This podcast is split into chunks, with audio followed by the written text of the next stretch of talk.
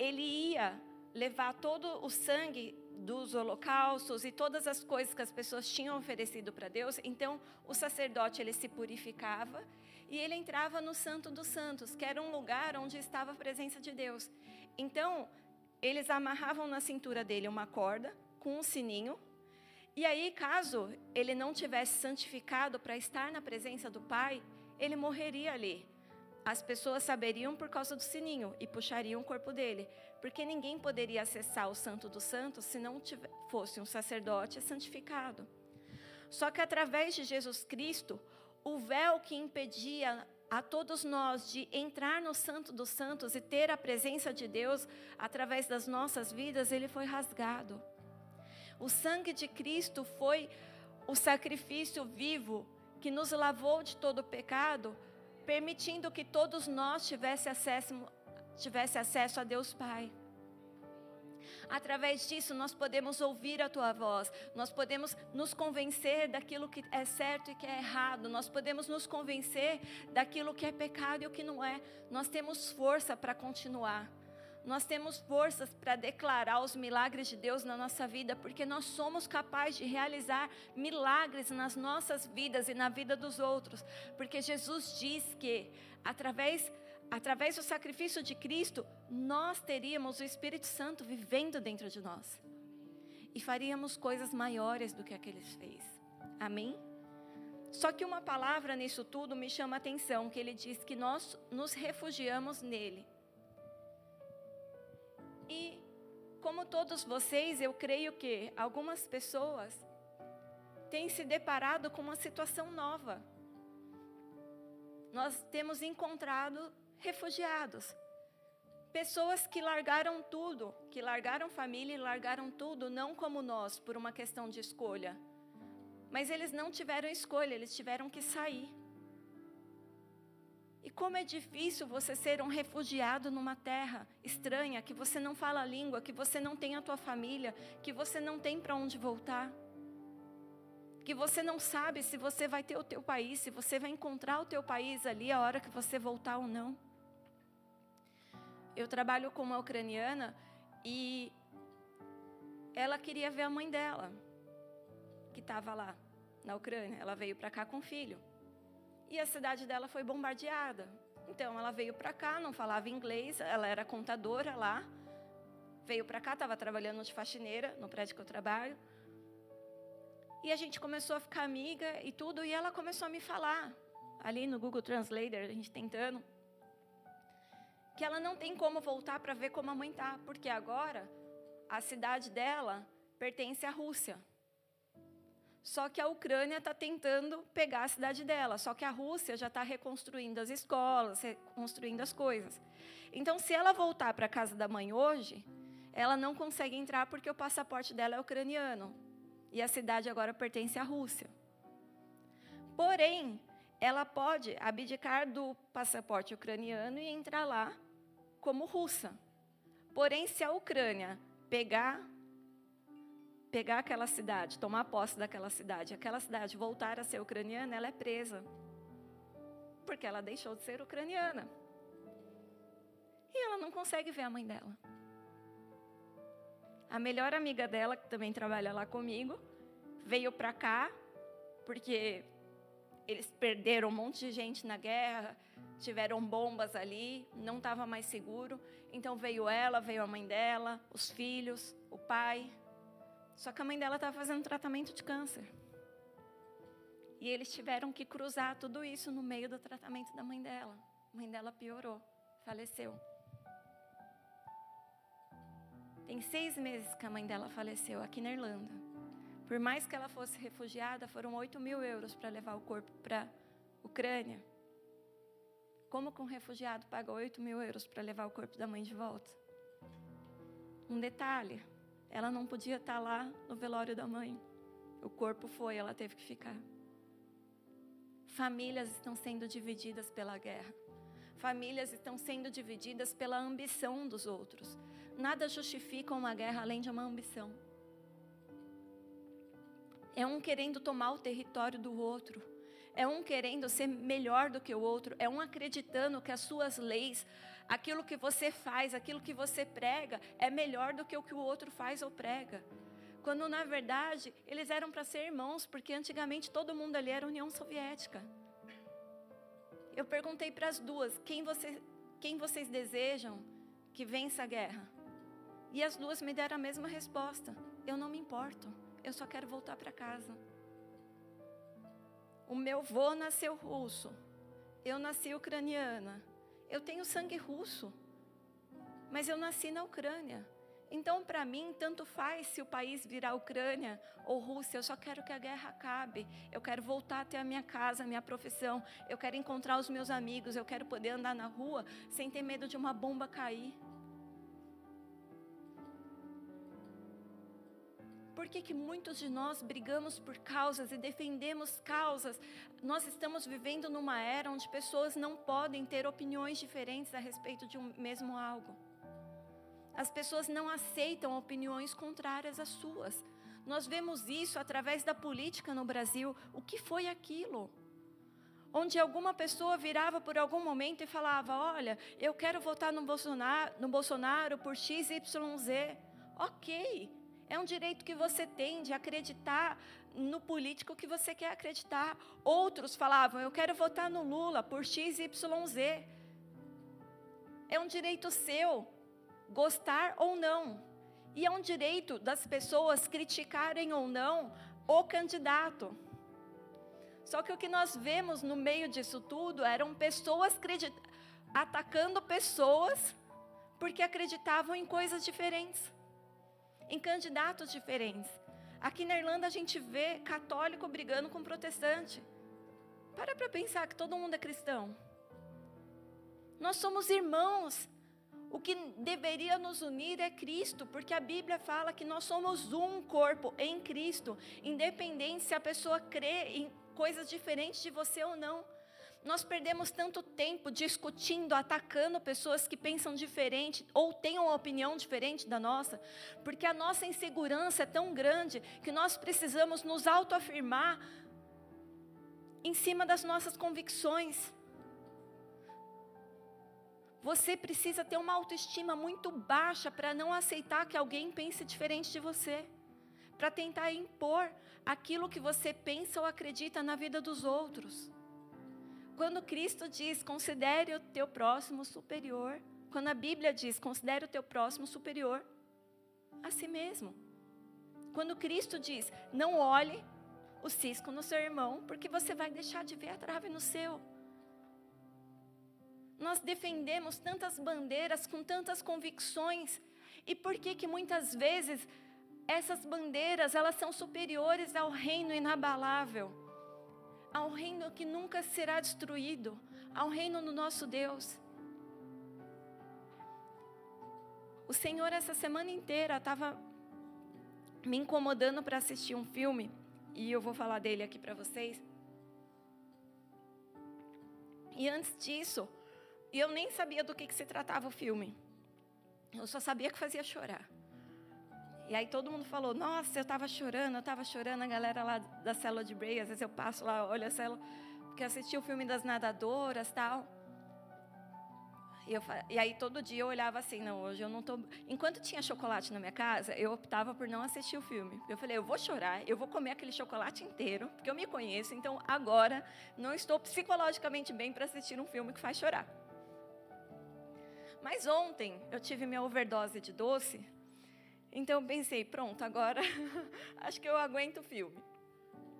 E antes disso, essa semana, tiveram algumas situações na minha vida que eu tive que ir trabalhar de bicicleta, tal, a pé, que aí você chega no Dublin Bike, você descobre que não tem bike, aí você vai para o outro, aí você descobre que não tem, você anda.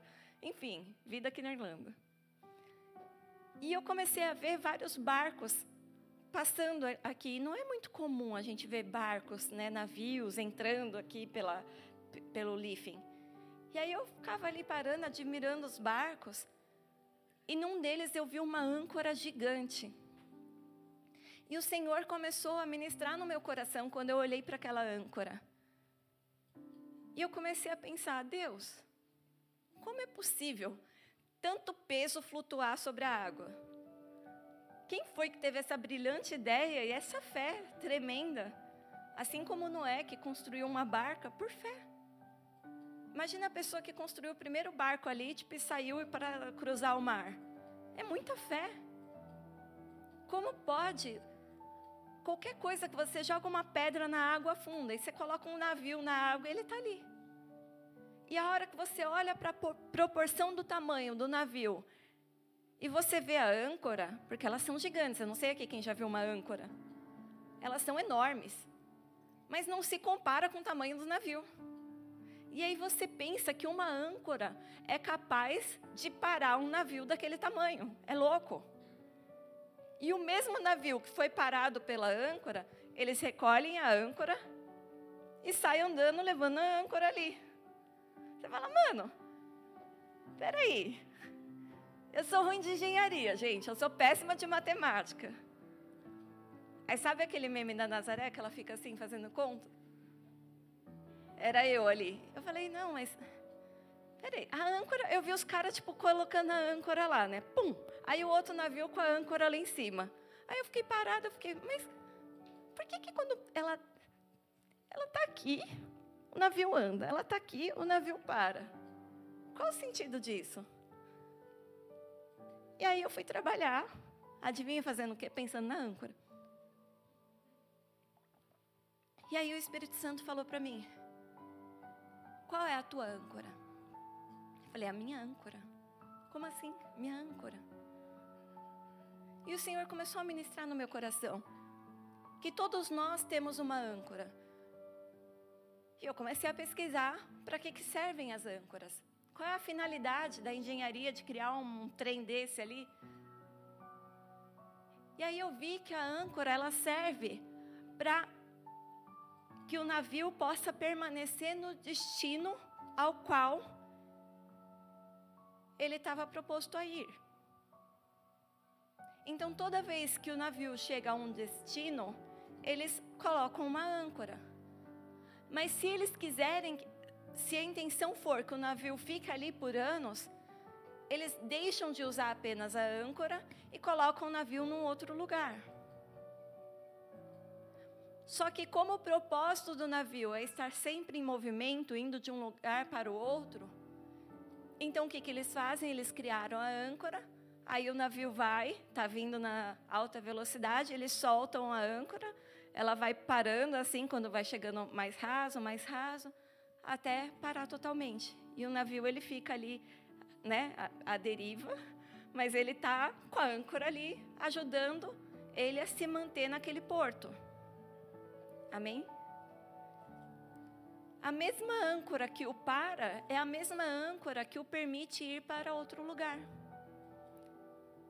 E algo que eu não sabia que acontecia é que quando o mar está muito agitado e existem várias tempestades e o navio ele está ali enfrentando ondas e ele está balançando para lá e para cá, muitas vezes eles soltam a âncora para ajudar o navio a manter ali, se manter em alto mar. E eu falei, Senhor, por que, que o Senhor está colocando a bendita âncora no meu coração? O que, que isso tem a ver com a minha vida? E o Senhor Jesus me ministrou, dizendo que Todos nós temos âncoras que nos fazem permanecer em algum lugar. Nós temos âncoras emocionais, como os nossos pais, como os nossos amigos, como desejos que nós temos por uma comida, pelo sol, por uma terra. Os sonhos e as esperanças, elas são as âncoras que nos firmam em algum lugar. Todos nós precisamos disso. Só que algumas vezes nós somos destinados a outro porto. E a mesma âncora que deveria nos firmar temporariamente no local onde Jesus quer que nós estejamos naquela hora, por vezes ela pode nos impedir de seguir para o lugar onde Ele quer nos levar. Então nós temos que pegar a âncora recolher a âncora, lembrar de tudo aquilo que te trouxe de bom naquele lugar e se mover para onde Deus quer que você se mova. E tudo aquilo que você viveu de bom, toda a história que você viveu, ela vai te servir nos tempos que as tempestades vierem. E parece que o teu barco vai, tá vai começar a afundar, você vai lembrar daquela âncora. Você vai falar, poxa, talvez eu estou sem combustível, ou talvez eu precise de uma reforma, então é melhor soltar a âncora e parar num porto, até eu seguir para o meu destino.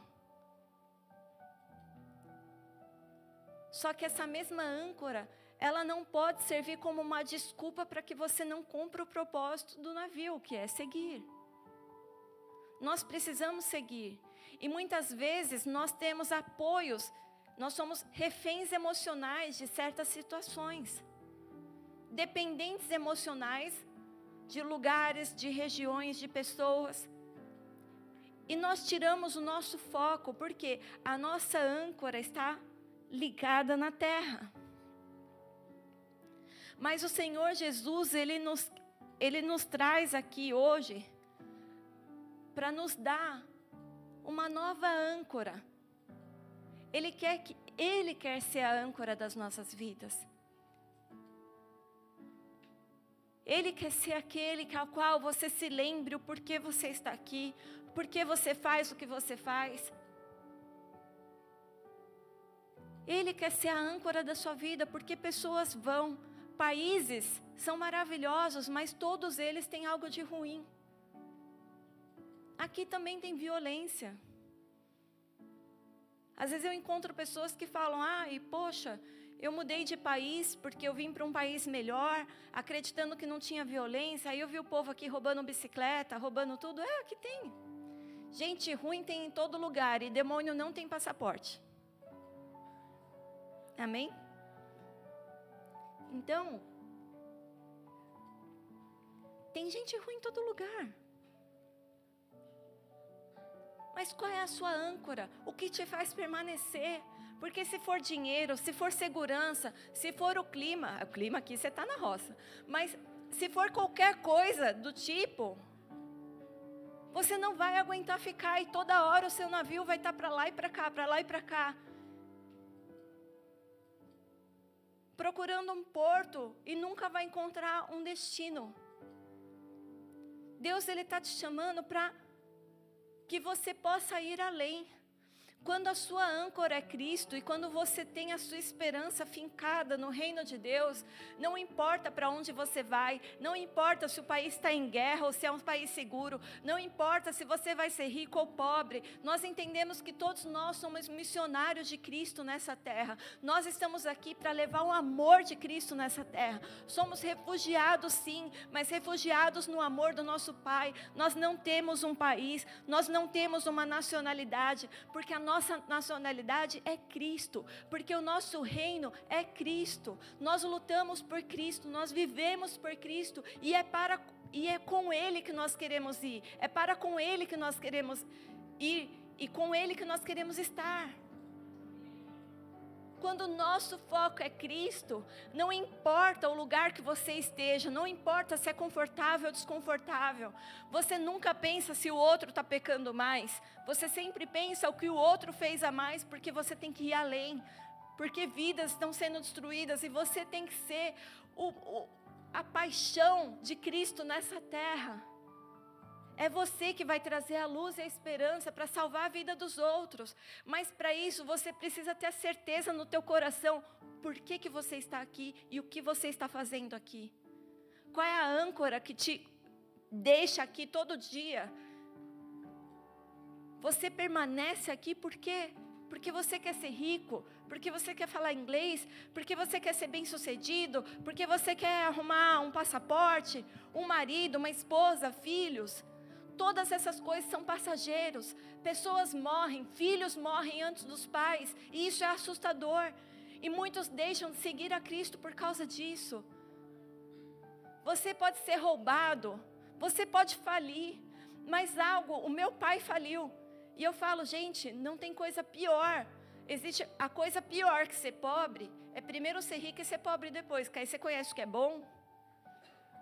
E aí você é obrigada a comer o que é ruim, entendeu? Porque Quantos de nós escolheram ser pobres nessa terra? Aí a pessoa fala assim: ah, mas eu tinha carro, eu tinha profissão, eu tinha minha casa, eu tinha isso, mas você não tem inglês, cara. Ser pobre, eu falo isso para todo mundo, ser pobre em qualquer lugar no mundo é difícil. É difícil. No Brasil é mais que aqui. Ser pobre no Brasil também não é fácil. Agora, você está querendo comparar uma vida de classe média alta no país que você estava com a vida que você está começando em outro lugar? Não se compara. Tudo leva um tempo para ser construído. Nada é assim por acaso. Só que muitas vezes, se o nosso objetivo não for Cristo, nós vamos nos deixar vencer pelos obstáculos, porque sempre a gente vai olhar para trás e querer voltar para a nossa zona de conforto. A gente nunca vai querer enfrentar o mar e as tempestades que nele existe. E aí, quando eu vi lá os, o filme das nadadoras, eu entendi o que, que Deus queria me mostrar. No filme, eu não vou contar a história toda, vem? Mas no filme, em determinado momento, o bote que elas estão usando para cruzar ali um país para o outro, começa a entrar água, porque tinha muita gente e o bote não era bom. Estava cheio de buracos, estava todo remendado. E começa a entrar água no bote. E elas olham assim e falam: quem sabe nadar? Uma meia dúzia levanta a mão, num bote cheio. Uma olhou para a outra, e ali estava nítido para todo mundo: o barco ia afundar, como já estava afundando, porque estava muito pesado. Então eles chegam à brilhante decisão e escolha que um dia todos nós tivemos. Com uma mala de 32 quilos. Eles pegaram todas as mochilas e pensaram assim: tudo aquilo que não é necessário, eu não preciso levar, porque eu vou afundar. Mais é importante a vida do que o que você tem. Então eles começaram a tirar todas as coisas da mala para trazer só o necessário. A gente teve que fazer essa escolha um dia, vindo para cá, né? Vendo o que era necessário para poder trazer na mala. Eu não sei vocês, gente, mas eu vim com umas 15 jaquetas assim no meu corpo. Eu vim com uma botinha menor, uma maior, duas calças. Tipo, eu vim andando assim, ó, porque eu não queria escolher o que eu tinha que trazer. Então, eu fui trazendo um monte. Eu também usei suas malas, foi. Eu usei as malas dele. Jesus manda perdoar 70 vezes 7 o mesmo erro. Todo ano é a mesma coisa, 70 vezes 7. Nós só fomos 8. 69. Então, de repente você toma aquela escolha. Só que ainda assim, mesmo tirando todas as coisas que eles tinham, o bote estava afundando. Então, uma delas, o motor para de funcionar. Elas ficam ali paradas. Estava noite. Uma delas fala assim: Eu sou nadadora profissional. Então, ela vai, amarra ali o, o, a, a corda do bote e se joga ao mar. Ela virou o motor e a âncora daquele bote. E a irmã dela olhou: se você for, eu vou. E a irmã também foi. E as duas pularam. Um outro rapaz pulou, mas tipo, não estava aguentando, porque ele não tinha condicionamento físico para aquilo. E as duas começaram a puxar o barco. E elas puxaram o barco entre três a quatro horas, mar adentro, até chegar na costa. E salvaram a vida de todas aquelas pessoas. Quando esse filme foi baseado em história, uma história real. Quando foi perguntado para uma dessas nadadoras profissionais porque, por qual país que ela nadava, e falaram: Você nada pela Síria? Ela disse: Eu nado representando todos os refugiados que não tiveram a mesma sorte que nós tivemos e morreram no mar. Hoje a vida delas é nadar e lutar para defender esses refugiados. Elas, não, elas falaram que elas não lutam por um país, apesar de amar o país que elas têm, mas elas também sabem que talvez elas não tenham mais esse país. Talvez esse país não exista mais. Só que a âncora delas, aquilo que movia elas era: eu tenho família naquele país. E aqui tem famílias representadas. Um dia o meu pai, a minha mãe, a minha irmãzinha vão vir para cá também e talvez tenha que usar esse mesmo bote. Eu posso me salvar sozinha. Concorda que seria muito melhor elas nadarem sozinhas? Só que elas estavam pensando que, assim como elas deixaram a família delas para trás, muita gente ali tinha deixado a família delas para trás. E é o que a gente prega aqui. Às vezes você cuida dos dele para que ele vá cuidar dos seus. Enquanto você está sendo mão de Deus na vida de alguém, outra pessoa está sendo mão de Deus na vida dos seus parentes. A nossa fé é conhecida sim por obras, mas isso não significa que as obras nos levam à salvação, porque só Cristo nos leva à salvação. Não importa o que você faça, nada será suficiente para que você seja salvo. As obras é uma demonstração de retribuição de amor. É você usar o talento que você tem em prol do próximo, porque você ama Cristo de tal maneira que agradar a Ele é tudo que te direciona, é o que te faz levantar todos os dias de manhã. Eu passo um veneno no meu trabalho. Teve uma pessoa, algumas pessoas antes de mim tomaram decisões erradas, eu falei para o meu chefe: vai dar ruim. Mas amém. Eles tomaram decisões erradas. Aí quando começou a entrar processo na corte tal, não sei o quê, todo mundo saiu, a única pessoa que ficou fui eu. Por quê? Porque Deus foi e me deu uma palavra. Permaneça, só saia quando você for expulsa dessa terra com a herança na mão, assim como eu fiz com os egípcios. Enquanto você não vê a terra prometida, não saia. E é muito difícil permanecer. É difícil ser crente. Às vezes eu falo para o meu marido, eu posso me desviar um dia, mandar todo mundo para aquele lugar e pedir perdão no dia seguinte? Ele fala não. Mas dá vontade. Dá vontade de você falar, olha, Desculpa, não preciso passar por isso. E amém. Mas eu me lembro da palavra do Senhor, permanece, permanece, permanece. E um dia eu estava ali chorando e eu falei assim, Senhor, uma pessoa me humilhou lá. Eu falei, Senhor, é sério que eu tenho que permanecer? Poxa, mandaram uma vaga de emprego melhor lá no grupo para ganhar mais e tudo. É só entregar o currículo. E o Senhor falou: permanece. Eu respirei fundo, fui lá, permaneci. Todas as pessoas que estavam ali assistindo tudo falaram: por que, que você está aqui ainda? Por que, que você não vai embora? Você não precisa passar por isso. Aí eu vi os Pedros, né? Quase que eu saí para todo mundo: aparta-te de mim, Satanás. E eu falei: eu não preciso, mas eu estou fazendo por obediência e amor a Cristo. E aí, nesse final de semana, uma pessoa lá do meu trabalho falou assim: Você é a razão de eu estar aqui. Falei, eu? Ela é, porque eu encontrei o amor de Cristo através da sua vida. E naquele momento, eu me lembrei que essa pessoa aceitou Jesus aqui nessa igreja. E que talvez se eu não tivesse lá, Deus teria usado outro jumento.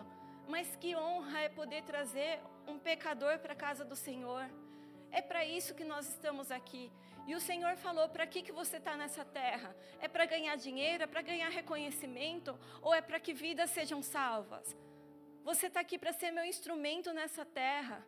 Não importa o que o homem possa fazer contra você, não importa se você for justificado ou não, não importa se eles te tratarem mal ou não, se você sofrer preconceito ou não, não importa. Importa é o meu reino. As coisas dessa terra não importam, importa as coisas do reino de Deus.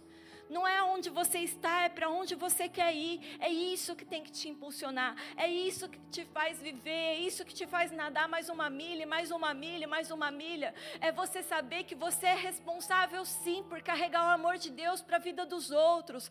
Pessoas estão morrendo, pessoas estão tirando a própria vida por falta de esperança. E a palavra de Deus fala que a nossa esperança está em Cristo Jesus. Nós somos aqueles que vão levar alegria e esperança em meio à tempestade. As pessoas vão olhar para a gente ali nadando, enquanto muita gente vai estar sentado, você vai estar ali dando uma abraçada e outra e uma e outra. E muitas vezes você vai olhar para você e dizer: Eu não aguento mais. Eu não aguento mais, eu estou cansado. Eu quero parar. Eu quero entregar tudo. Eu quero voltar para casa. Mas quando a gente segue a Cristo, Ele fala: sai da sua terra. Ele disse para Abraão: sai da tua terra, do meio da sua parentela, e vá para a terra que eu tenho para você. É isso que o Senhor Jesus tem para você nessa noite. Saia da sua zona de conforto e vá Vá, nade, nade, nade, mesmo que o seu corpo não aguente, mesmo que você sinta dor, mesmo que todos os dias você sinta aquela dor que você fala: Meu Deus, por que, que eu tenho que passar por essa dor? Por que, que eu tenho que dar mais uma abraçada enquanto está todo mundo ali só sentado, vendo, sobrevivendo? Eu estou aqui me matando e no final todo mundo vai chegar no mesmo lugar mas o galardão daquele que estiver fazendo é diferente do galardão daquele que está sentado assistindo. Jesus ele disse, e quando os discípulos perguntaram, e quanto a nós? Jesus ele disse: Vocês reinarão comigo. Ele não disse isso para mais ninguém, ele disse para aqueles que decidiram abrir mão da sua vida, abrir mão do seu conforto e seguir para onde Deus quisesse mandar. Eles morreram com mortes horríveis, eles sabiam que iam morrer, eles sabiam que ia sofrer, ainda assim eles foram por amor a Cristo, porque o coração deles era de Cristo, o pensamento deles era com Cristo, e não importa o que as pessoas fizessem, eles sabiam para onde eles iam, e esse era o objetivo da vida deles. Qual é o objetivo da sua vida? Qual é a âncora? Que te sustenta, ou que faz você permanecer em um lugar que muitas vezes nem é a vontade de Deus. Quantas vezes nós colocamos pessoas no lugar de Cristo nas nossas vidas? Quantas vezes nós colocamos coisas no lugar de Cristo nas nossas vidas?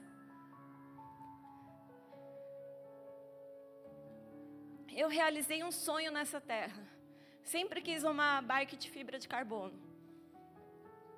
Só que no Brasil, eu tinha noção do perigo. Eu vou morrer por causa dessa bike.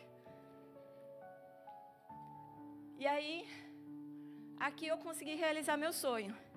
Eu conheci um site, Cuidado que Vicia. É a Diverts você compra as coisas lá, tudo segunda mão. E aí, quando a gente abre mão do orgulho, porque uma coisa que eu aprendi com minha mãe é que pobre não tem tamanho. Quando o povo fala assim, quer essa roupa? Quero. Mas te serve? Não, eu quero, fique em paz. Pobre não tem tamanho, entendeu? A gente aceita. E aí eu fui lá, tal, vi, aqui tem o Bike to Work, aí um cara comprou a bike já com 50% de desconto e ele me vendeu com mais 50% de desconto. E aí eu consegui comprar minha bicicleta. Aí o pastor olhou para a bicicleta, olhou para mim e falou assim: Mano, você tem noção que essa bicicleta é rápida? Eu falei: Tenho, eu gosto dela por isso. Ele falou: Você vai se estatelar nessa bicicleta. Eu não vou, não. Eu peguei a bicicleta, parei no farol e me estatelei. Isso aqui dá, ser casado com profeta. Falei: Pô, me ajuda? A bike tinha aquela coisa lá que você põe um pé, que encaixa o pé.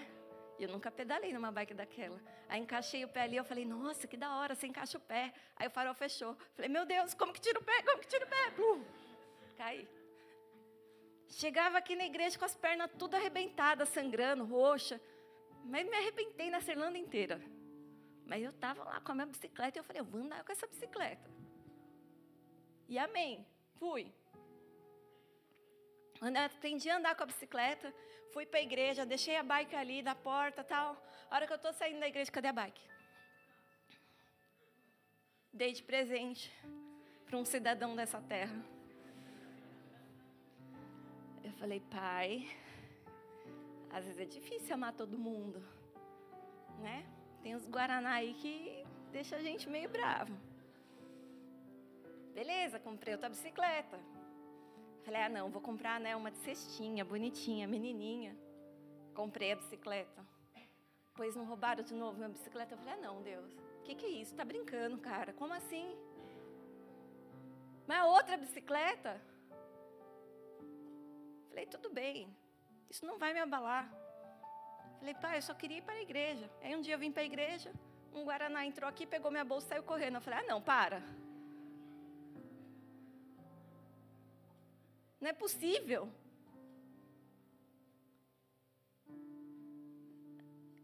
Aí outro dia, outra bolsa. Eu falei, pai, me erra. E o Senhor falando, tem que amar, tem que amar, tem que amar. Eu falei, amém, pai, tem que amar, tem que amar. Aí o site que eu gosto de comprar as coisas usadas, eu vi uma bolsa igual a minha. Aí eu falei assim, mano, eu vou dar um lance só para ver se é a minha mesmo. E aí não era, eu cheguei na mulher assim toda, né, armada já. Eu tenho certeza que é minha bolsa. E aí não era. Só que eu comecei a conversar com a mulher ali. Eu fui e falei assim: olha, na verdade eu nem queria comprar a bolsa de novo, porque eu não tenho dinheiro para comprar a mesma bolsa de novo. Eu só achei que era minha, porque eu fui roubada. E aí ela começou a falar: ah, eu também. Ela morava, eu não sei, no leste europeu, não sei onde. E aí ela começou a falar que ela foi assaltada várias vezes, tal. E aí ela veio para Irlanda, estava querendo comprar casa, estava vendendo tudo, tal, não sei o quê. E a gente conversando ali e tal. E ela foi falou assim: Mas pra, por que, que você está aqui nessa terra?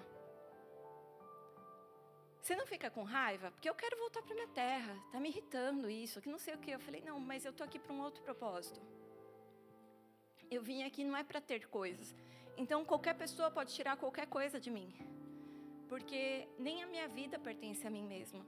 Ela falou: Como assim? Eu falei: A minha vida pertence a Cristo. Qualquer coisa que as pessoas tirarem daqui são coisas que eu não vou levar para onde eu quero ir. Assim como eu deixei coisas no Brasil que eu não queria ter deixado, coisas que eu ralei para caramba para ter. Mas eu deixei para trás e hoje elas não me fazem falta, porque eu tenho tudo que eu preciso. Ninguém pode roubar aquilo que está dentro do meu coração. Falei, o meu pai já faliu e nós perdemos muitas coisas mas algo dentro de mim não pode ser roubado. O conhecimento que eu tenho de Cristo Jesus é algo que me inspira e é algo que ninguém, ninguém pode me roubar. E aí ela foi e falou assim: Como você sabe? Como você sabe? Porque eu perdi a minha mãe, algo foi tirado de mim. E um buraco está aqui no meu coração que não pode ser preenchido. Eu falei assim: você tem toda a razão, não pode. Porque hoje, olhando pelos olhos naturais, e ela não acreditava em Deus, em nada, eu falei: você só enxerga a tua mãe num buraco. E deve ser muito difícil viver assim. O mesmo buraco que você enxerga a tua mãe é o mesmo buraco que está dentro do teu coração mas eu enxergo esperança, eu enxergo uma nova vida.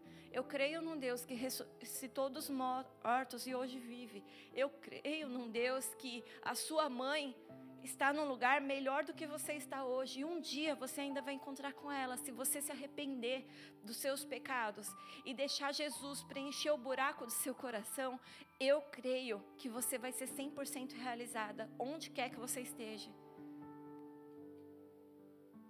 E ela ficou olhando para mim e ela falou: Você não vai comprar minha bolsa? Né? Eu falei: Não. Eu falei assim: Eu vim aqui para fazer justiça com as minhas próprias mãos. Eu falei assim: Isso aos meus olhos. Mas aos olhos de Cristo, eu vim aqui para amar aqueles que me fazem mal. Não importa quem seja. Eu vim aqui para te conhecer, para falar do amor de Cristo para você. Falei, se você quiser, eu compro a tua bolsa. Porque isso não importa. Não importa quantas bolsas a gente vai perder, não importa quantas coisas você possa perder, ou que você já perdeu um dia, não importa. As coisas dessa terra vão ficar nessa terra, mas para onde você quer ir? A nossa esperança tem que estar em Deus. Em Hebreus 8, do 10 ao 16, a Bíblia diz, sorry, Hebreus 8, do 10 ao 13. Esta é a aliança que farei com a comunidade de Israel depois daqueles dias, declara o Senhor. Porei minhas leis em sua mente, escreverei em seu coração. e as escreverei em seu coração. Serei o seu Deus, e eles serão o meu povo. Ninguém mais ensinará ao seu próximo, nem o seu irmão, dizendo: Conheça o Senhor, porque todos eles me conhecerão, desde o menor até o maior porque eu lhes perdoei a maldade e não me lembrarei mais dos seus pecados. Chama nova essa aliança. Ele tornou antiga a primeira, e o que se torna antiquado e envelhecido está a ponto de desaparecer. Na primeira aliança, nós tínhamos aqueles que eram salvos e os que não eram salvos, mediante aquilo que eles obedeciam ou não na lei porque a lei estava ali na Torá e eles eram lembrados da lei todos os dias. Mas o Senhor está dizendo que Ele quer colocar a lei dele no nosso coração e a lei do Senhor é ame o Senhor seu Deus sobre todas as coisas e ame o teu próximo como a ti mesmo. Se você seguir isso, você vai seguir ao caminho do amor, ao caminho da esperança, ao caminho dele. No 16 ele continua: todos esses, ali a gente vê vários heróis da fé e aí ele conclui que todos esses viveram pela fé e morreram sem saber o que tinha sido prometido. Viram-no de longe e de longe o saudaram, reconhecendo que eram estrangeiros e peregrinos na, na terra. Os que assim falaram mostraram que estão buscando uma pátria. Se estivesse pensando naquela de onde saíram, teriam a oportunidade de voltar. Em vez disso, esperavam eles uma pátria melhor, isso é, a pátria celestial. Por essa razão, Deus não se envergonha de ser chamado o Deus deles. Ele lhes preparou uma cidade. Deus ele tem uma cidade de refúgio preparado para você. Ele quer que você se refugie, encontre abrigo, encontre uma vida nova debaixo das asas dele. Ele tem um lugar de segurança para você onde você não vai ser poupado de viver as coisas que todos nós vivemos nessa terra. Mas você vai saber que você não vai estar sozinho, você vai ter, saber que existe um Deus, existe um corpo que luta por você e está com você. Em Hebreus 19, do 10 ao 25, a Bíblia diz: Portanto, irmãos, temos plena confiança para entrar no lugar santíssimo pelo sangue de Jesus, por um novo e vivo caminho que ele nos abriu por meio do véu, isto é, do seu corpo, temos, pois, um grande sacerdote sobre a casa de Deus. Assim, aproximemo-nos de Deus com um coração sincero e com plena convicção de fé, tendo os corações aspergidos para purificar de uma consciência culpada e os nossos corpos lavados com água pura apegamo-nos com firmeza à esperança que professamos, pois aquele que prometeu é fiel. E consideremos uns aos outros para nos incentivarmos ao amor e às boas obras. Não deixemos de nos reunir como igreja, segundo o costume de alguns, mas procuremos encorajar uns aos outros, ainda mais quando vocês veem que se aproxima o dia. Nós estamos vendo que cada dia mais se aproxima o dia da volta do Senhor. A gente não precisa ser muito esperto ou muito teólogo para ver que a matemática desse mundo está chegando ao fim. São guerras e guerras. Todas as noites eu escuto notícias falando que ah, agora vai estourar a terceira guerra mundial, agora vai estourar a segunda, a terceira guerra mundial. Nós estamos em 2023 e por isso nós achamos que, por estar em 2023, certas coisas são inadmissíveis. Quem iria imaginar uma guerra no meio da Europa? Quem iria imaginar que isso estivesse acontecendo agora? Porque isso seria notícia, seria comum em 1950 para trás. Mas em 2023 tem uma guerra e ninguém pode fazer nada? Quem imaginaria que não só a Europa, como países da África estão em guerra? A Síria está em guerra, Israel está em guerra. Até o Brasil vive em eminência de guerra. Quantos de vocês não teve medo do Brasil entrar em guerra no último ano? Nós não estamos seguros em, em um lugar desse mundo a qualquer momento existe. Por que, que a Europa inteira, que tem mais dinheiro, os Estados Unidos, não pararam com a guerra da Ucrânia? Por medo. pelo poder nuclear. Porque você sabe que tem alguém que pode apertar um botão e plum! A qualquer momento. Agora, além de tudo, além da briga entre um ser humano e outro, eles ainda criam a inteligência artificial. Que já foi comprovado que por um erro de sistema pode acionar uma bomba. Nós temos mais um inimigo invisível. Parece que cada vez fica pior. Quando parece que está melhorando, fica pior. Estava ruim, aí ficou bom, aí agora ficou pior. O que mantém a sua esperança? Algumas pessoas, quando começam a ver essas coisas, ficam assustadas, ficam em depressão. Eu fico feliz, porque todos os dias na minha vida eu penso: é menos um dia longe do meu pai, é menos um dia longe do meu pai. É menos um dia. Eu não me importo se eu tenho 39 anos hoje, eu não me importo quantos anos eu vou querer viver ou seguir. Eu tenho amigas que têm a minha idade que parecem senhorinhas, que já se aposentaram, estão com as crianças ali cuidando e já lá abriram mão da vida esperando a morte. Eu tenho muito para viver, porque eu tenho muito para fazer. E até onde o Senhor permitir que eu viva, eu vou fazer. Porque tudo que eu quero é um dia chegar na glória, encontrar o Senhor Jesus e falar: Senhor, o Senhor sorriu com a minha vida na terra. Será que o Senhor sorri quando Ele olha para você? Será que Ele sorri quando Ele olha para mim? Que o seu objetivo de vida seja arrancar um sorriso de Cristo, seja organizar uma festa nos céus quando o pecador se arrepende e, tem, e você tem o privilégio de ser usado como instrumento de Deus para a vida daqueles que estão cativos e oprimidos. Que o seu objetivo de vida seja as coisas do Senhor e aquilo que dura para sempre. Em Hebreus 11, do 13 ao 16, nós vemos: todos esses viveram pela fé e morreram sem ter tido sem receber o que tinha sido prometido. Ou seja, nós temos os heróis da fé ali, nós temos Abraão, Deus prometeu para ele que ele seria pai de uma multidão, mas ele morreu sem ver essa multidão. Olha o estado de Israel hoje, todo mundo falando: Eu sou filho de Abraão, eu sou filho de Abraão. Aí você vê, tipo, o Islã: Eu sou filho de Abraão, eu sou filho de Abraão. Quantas nações vieram disso? Mas Abraão, ele morreu sem ver o que nós estamos vendo hoje. Ele morreu sem ver a promessa sendo cumprida, mas com a certeza no coração que ela seria. E é isso que o Senhor te chama. Quantos de nós desistimos de tudo e voltamos para trás quando nós estamos nadando no escuro, nadando no escuro e a gente não encontra terra seca?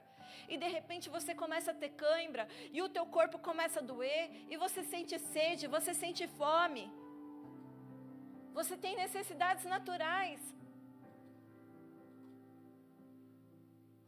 Muitos falam, poxa, mas se Deus não quisesse que eu transasse com todo mundo, por que, que Ele criou o sexo e o desejo? Da mesma forma que Ele criou o domínio próprio e te diferenciou dos animais. Se eu colocar dois cachorros aqui, uma cadela no cio e um cachorro, ele vai montar na cadela, porque ele não tem o que você tem, domínio próprio. Se você não consegue se controlar, a diferença de você para um animal é zero. Porque o animal, ele só escuta os instintos dele, tem a vontade e faz. O ser humano é aquele que pensa nas consequências daquilo que é realizado e daquilo que se faz. É isso que nos define como um ser inteligente. Um ser humano, um ser inteligente. Alguém que usa a inteligência em prol de algo.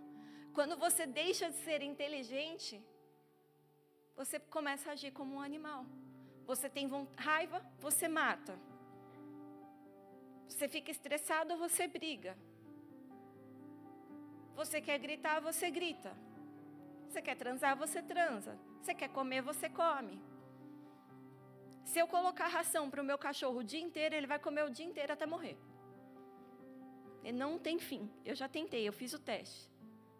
Não tem filtro. E se não ficar esperto, ainda come o cocô do outro. Porque ele é assim. Ele está com fome o tempo todo, ele está comendo o tempo todo. Só que ele está obeso. E aí eu fico controlando a comida dele, ele fica com raiva. Aí o que, que ele faz? Ele vai lá e rouba a comida do irmão. Porque ele quer comer. Ele só pensa: eu estou com fome, eu quero comer. Estou nem aí que meu irmão recebe a mesma ração. Eu comi a minha primeiro, eu vou comer a dele também. Ninguém mandou ele comer devagar.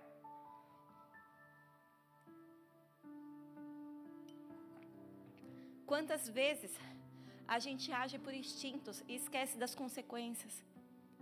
Mas Jesus, Ele não está aqui para te condenar sobre a tua vida de pecado. Ele está aqui para te prometer que você é capaz de vencer o teu corpo.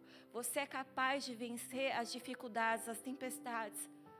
Mesmo que você sinta dor, mesmo que você não consiga, o que pode paralisar um ser humano e deixar ele na cama, mesmo saudável, é a depressão.